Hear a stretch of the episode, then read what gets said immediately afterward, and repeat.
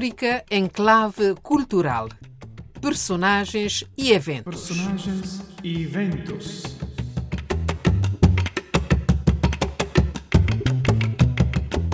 Sede bem-vindas, bem-vindos ao África Enclave Cultural, emissão semanal da Rádio Vaticano, com a apresentação de Dulce Araújo e parceria de Filintelísio da Rosa de Porcelana Editora. 21 de fevereiro foi Dia Internacional da Língua Materna e o nosso programa de hoje vai ser precisamente nesta senda, com crónica de Filintilísio sobre a questão e entrevista com a professora Graça de Pina, estudiosa de línguas e que há menos de um ano publicou um livro centrado sobre a língua cabo-verdiana. Mas antes de chegarmos a isso tudo e por falar em língua, vamos ouvir um pouco da canção Dinga de Sintanton, letra e interpretação de Arlindo Évora. É uma faixa do CD Terra de Saudade do grupo Cordas do Sol, 2004. Dinga de Sintanton, eu sou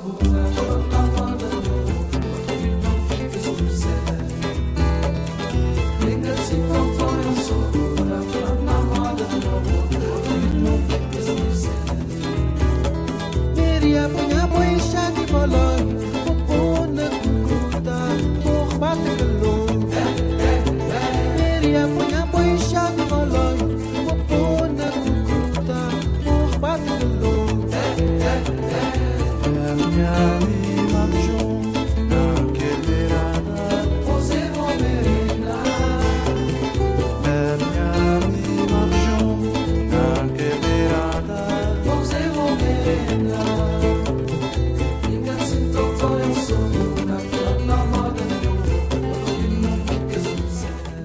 Agora damos um pulo até Lisboa, onde o poeta e ensaísta, para além de editor, Filintilísio, nos faz um enquadramento do porquê do Dia Internacional da Língua Materna, do tema escolhido pela Unesco este ano, para depois focar sobre as problemáticas da língua de Cabo Verde.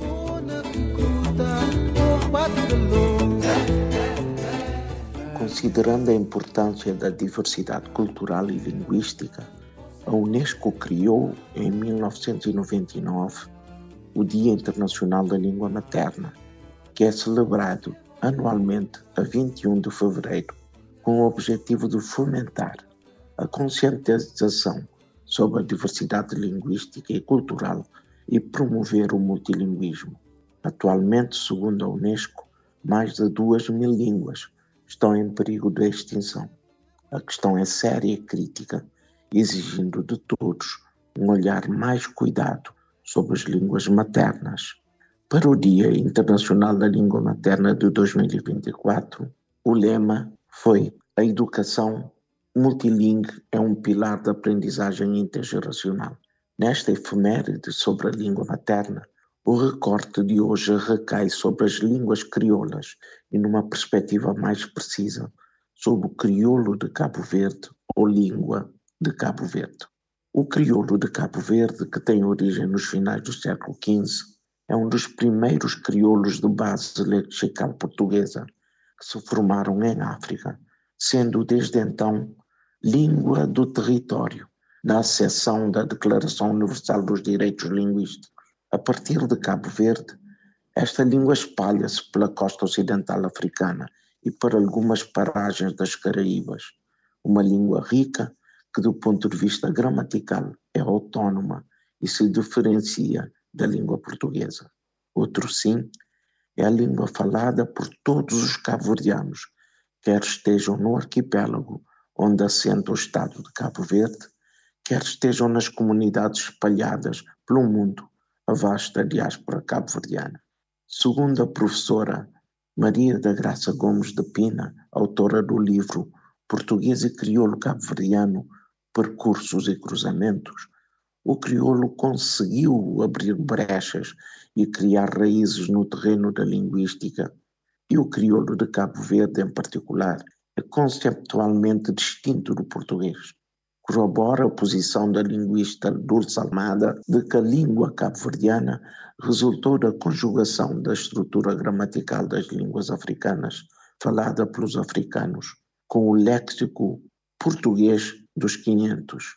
A grande realidade é que a língua cabo-verdiana é questão na ordem do dia, com afrontamentos culturais e políticos prementes para a sua oficialização e para o seu ensino, ambos em evolução, mas com indecisões por parte da classe política cabo-verdiana, a despeito das declarações de enaltecimento e de ações para a dignificação da língua, destacando-se o Estatuto do Património Cultural e Material de Cabo Verde, importante, mas longe do suficiente. Olhando para o lema da Unesco, a questão essencial passa pelo ensino, problemática ainda experimental.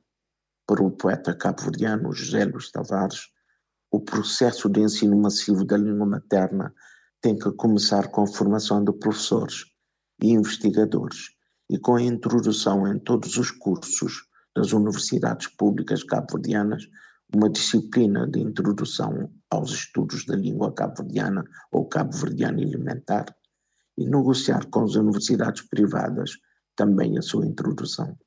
Hoje, a maior parte dos cabo-verdianos defende a oficialização da língua, em coabitação e paridade constitucional, educacional e civilizacional com a língua portuguesa, tornando mais funcional o bilinguismo em Cabo Verde e materializando explícito no número 2 do artigo 9 da Constituição da República de Cabo Verde.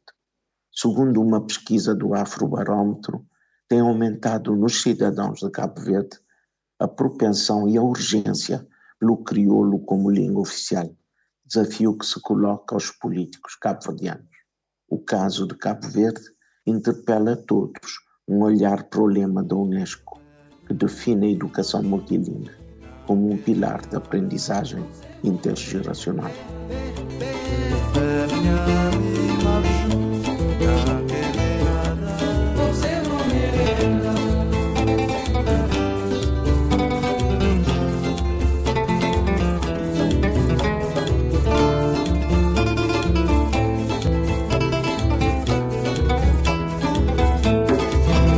Rádio Vaticano, programa semanal África em clave cultural, personagens e eventos.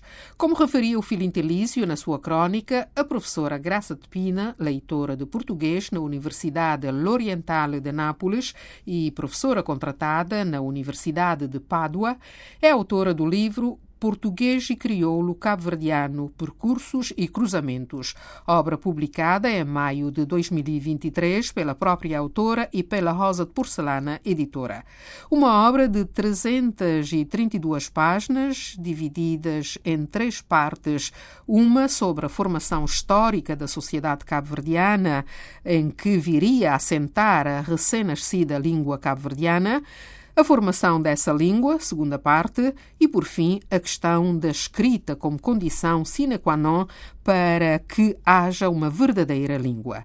A palavra agora à professora Graça de Pina, que nos explica o que a levou a abraçar a realização deste complexo trabalho de investigação. Para já, eh, as minhas origens, portanto, já a palavra origem que remete sempre para aquele termo arque, não é? De onde depois temos a, a palavra arqueologia. Fui fazer uma arqueologia de mim, não é? Eh, no sentido de uh, procurar investigar uma parte da minha natureza que está bastante encoberta. Uh, porque eu me formei em, em, Lisboa, cidade para a qual fui viver muito pequenina, com uh, o que acontece quase sempre nas famílias uh, cabo-verdianas que acabaram por ficar em Portugal por vários motivos, como é a minha, o de aprender a falar bem português. E, portanto, o de não ter em conta, ouvir sim, era impossível não ouvir a minha mãe falar com o meu pai em crioulo, mas o de não ter em conta especificamente a língua crioula para impedir que ela uh, pudesse contaminar o nosso a nossa aprendizagem, portanto, e o ensino na escola primária, preparatória, secundária e por aí fora. Portanto, quando eu vim trabalhar para Nápoles e, e pude eh, entrar para eh, o doutoramento, uma sugestão que eu abracei, com certa curiosidade, muito temor e terror. O receio era de não saber o que fazer e como fazê-lo, mas pronto, uma sugestão foi o de trabalhar a língua crioula. Portanto, foi uma tese de doutoramento que eu depois deixei ficar na gaveta por bastante tempo, mesmo realmente muito tempo. E em seguida eh, decidi pegar nesse trabalho, atualizá-lo, revê-lo e apresentá-lo como publicação. O motivo, pronto, é o de não deixar um estudo que tinha sido feito com muito esforço, realmente com, com dificuldades até em encontrar material na altura em que o fiz, agora é um pouco mais fácil. Né? Existe a internet, embora a internet seja uma faca de dois gumes. Corta bem para um lado, mas também corta mal para o outro. É sempre preciso reconhecer se as fontes são fontes fidedignas, se são fontes uh, corretas, se são fontes aceitáveis, não é? E esse é o problema uh, que eu vejo ainda uh, quando se fala do crioulo de Cabo Verde. Por exemplo, recentemente houve um congresso onde se discutia realmente o termo crioulo. Quer dizer, o termo crioulo tem uma história por trás de si, uma história muito, uh, muito antiga, muito problemática também, porque é um termo, é uma palavra que transporta consigo toda uma série de significações, de expectativas, de sentimentos, de contradições. E uh, realmente nós continuamos a dizer sim o crioulo de Cabo Verde, porque o sentimos próximo, porque o sentimos próprio e porque, na verdade, é praticamente indiscutível a língua de Cabo Verde, a língua que o cabo-verdiano fala, a sua língua materna, e é por isso que estamos a falar hoje eh, de línguas maternas, de língua mãe, de língua não madrinha, de língua não madrasta, mas eh, realmente o crioulo de Cabo Verde, a língua cabo-verdiana, é a primeira língua das línguas de compacto criadas entre colonizadores e colonizados que existe no mundo e que tem até um, não quero dizer um assento de nascimento, porque assento de nascimento é difícil de encontrar, mas que já tem fontes antigas às quais nós podemos recorrer para uh, dizer que esta língua já começava a aparecer, já começava a ter uma paternidade, a ter uma sua estrutura, a ter um seu léxico. E isso faz da língua eh, de Cabo Verde, chamemos-lhe assim, pronto, para ir na, na, esteira dos linguistas, mas sem deixar de chamar o crioulo cabo-verdiano, faz dele de uma língua eh, muito sui generis, uma língua excepcional e uma língua que continua, como todas as línguas, a evoluir, a modificar-se, como sempre acontece com as línguas, também a deturpar-se, também a contaminar-se, também a perder-se. Mas é o corpo humano, a língua é um corpo, não é? A língua tem células, as células perdem-se, as células regeneram-se e produzem também tumores. Não é um termo muito agradável de se ouvir, mas vendo a língua como um corpo vivo, também ela tem as suas doenças e as suas, uh, as suas curas. E, e então eu, uh, pronto, para voltar um bocadinho atrás, então decidi recuperar esse trabalho e uh, reatualizá-lo um pouco, reescrevê-lo e é por isso que sai então português e uh, crioulo de Cabo Verde, percursos e cruzamentos. Porque, pronto, os percursos se criam, se fazem, uh, os cruzamentos encontram-se, mas também se produzem.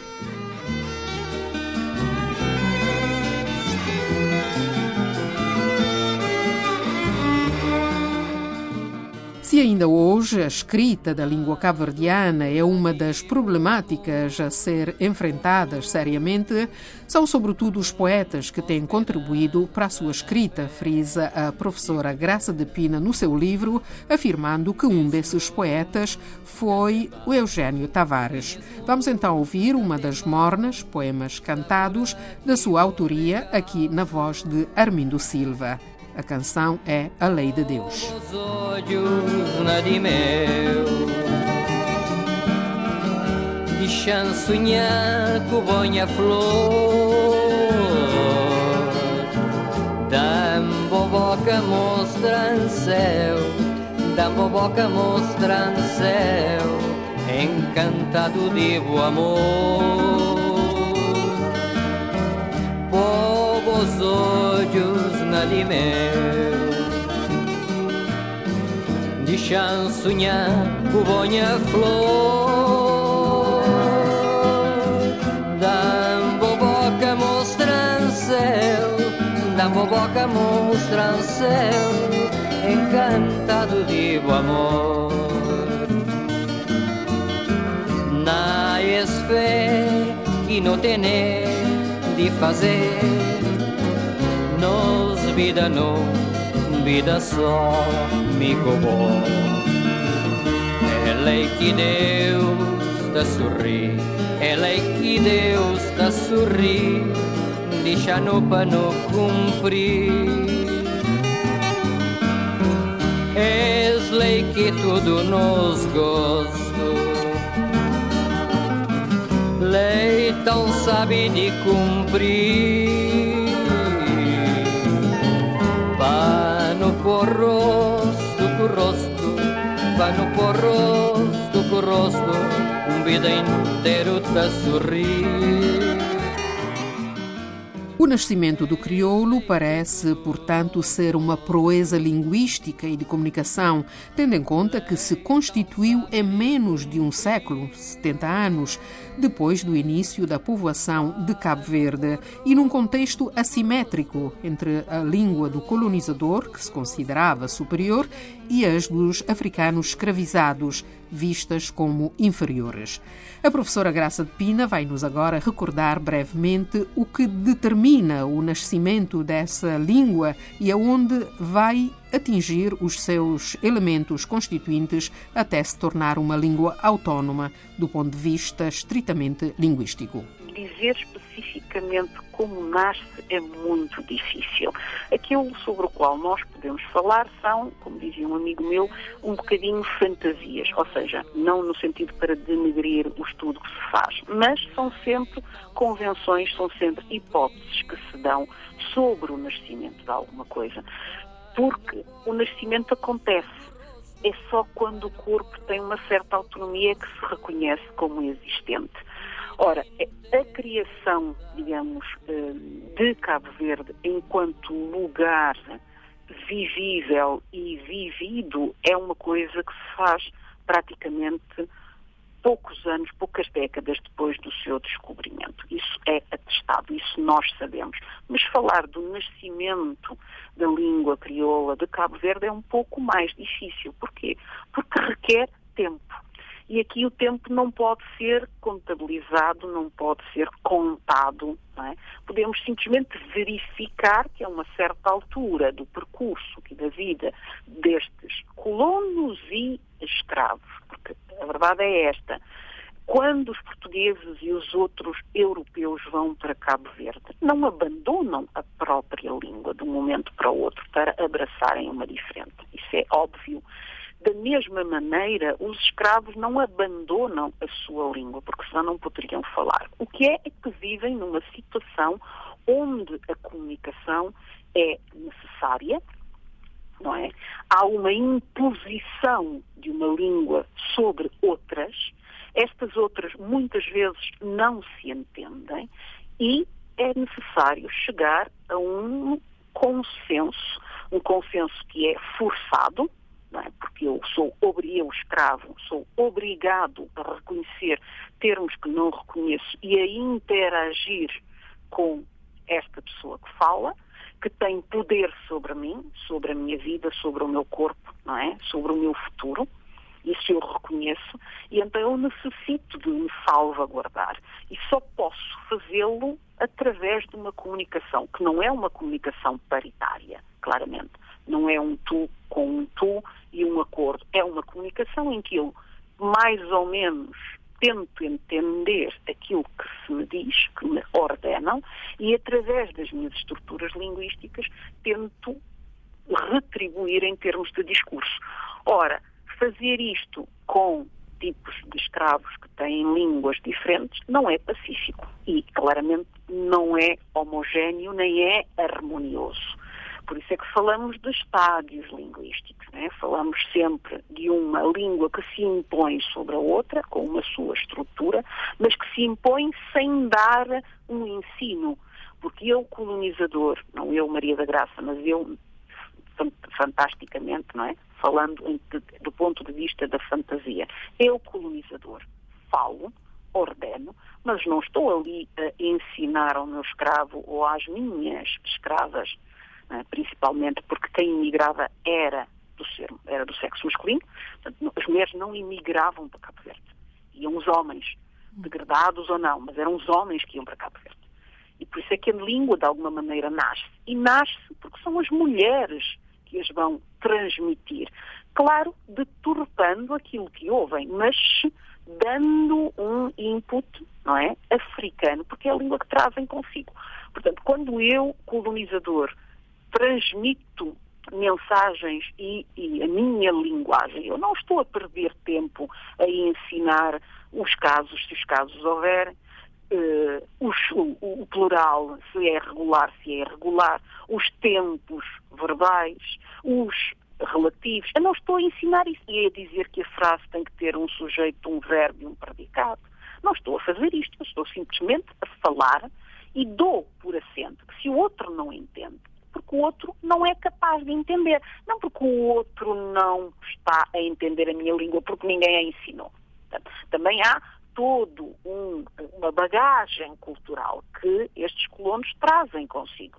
E essa bagagem cultural tem a ver com aquilo que eles são ou foram no seu país de origem e com a sociedade em que vivemos. Não podemos esquecer que estamos no século XVI, século XV, XVI, e que a concepção, digamos, que o ser humano do século XV, XVI tem sobre o outro não é de paridade o outro, se não é igual a mim, é inferior a mim. Portanto, se é inferior a mim, deve ser tratado como ser inferior. Depois aqui entra toda a sociologia, toda a antropologia, a história, pronto.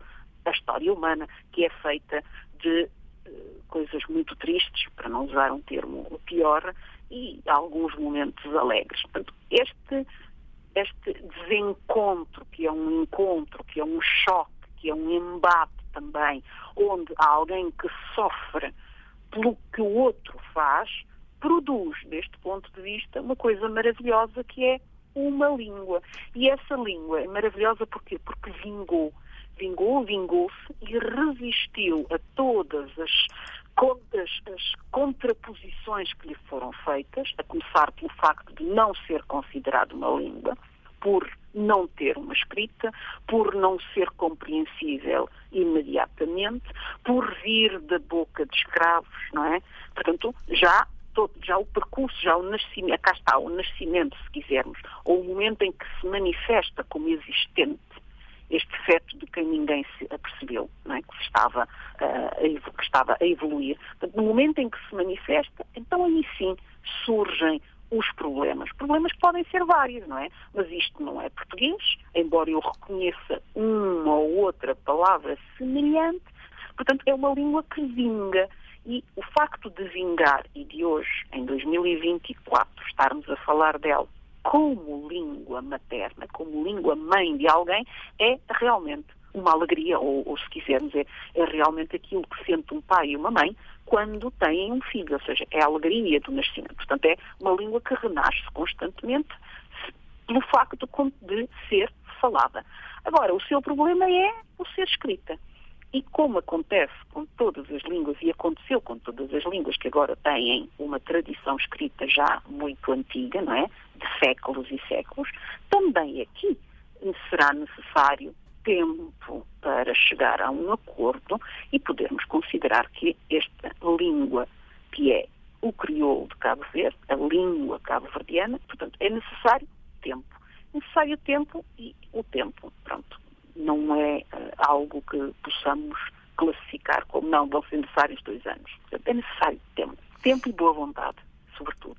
Portanto, é um trabalho contínuo. Como é que vai, da sua parte, continuar esse trabalho? Eu não sei da minha parte.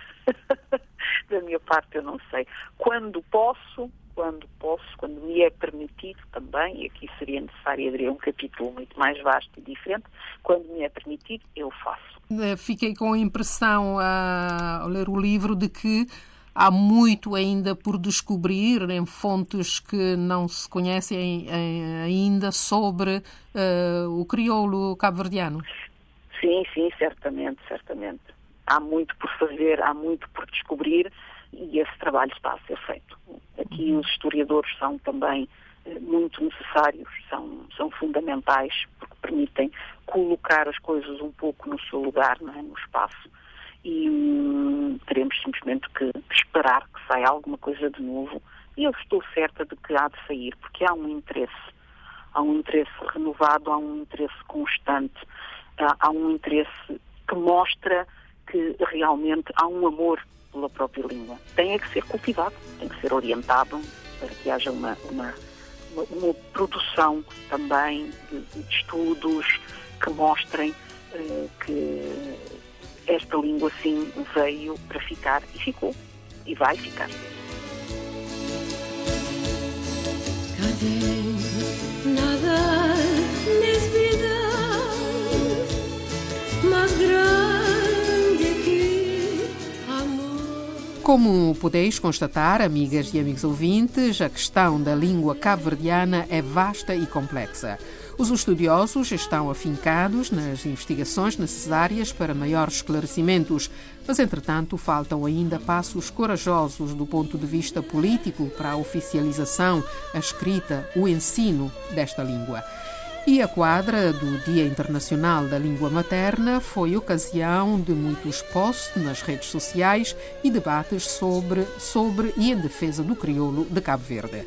Assinalamos dois: a língua cabo-verdiana hoje, Dia Internacional da Língua Materna, realizado em Lisboa pela Associação Cabo-Verdiana e que reuniu estudiosos como José Luís Hoffer Almada, Ana Josefa Cardoso e outros um debate acompanhado de recital de poesia e música. E em Cabo Verde, em ambiente académico, no próximo dia 24 vai haver um Fórum da Língua Materna Cabo-Verdiana num dos campos da UNICV, a Universidade Pública de Cabo Verde, também com a participação de estudiosos, intelectuais, pessoas favoráveis à promoção do crioulo.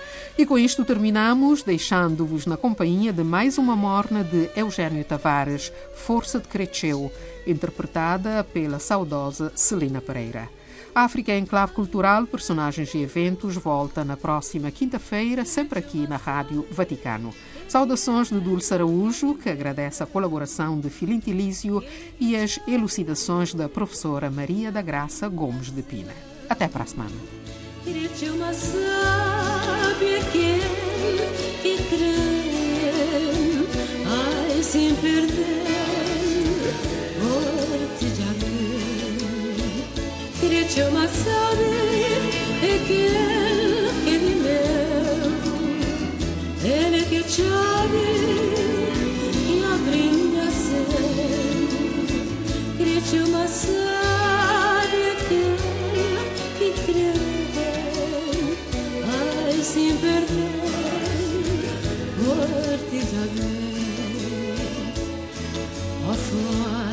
força de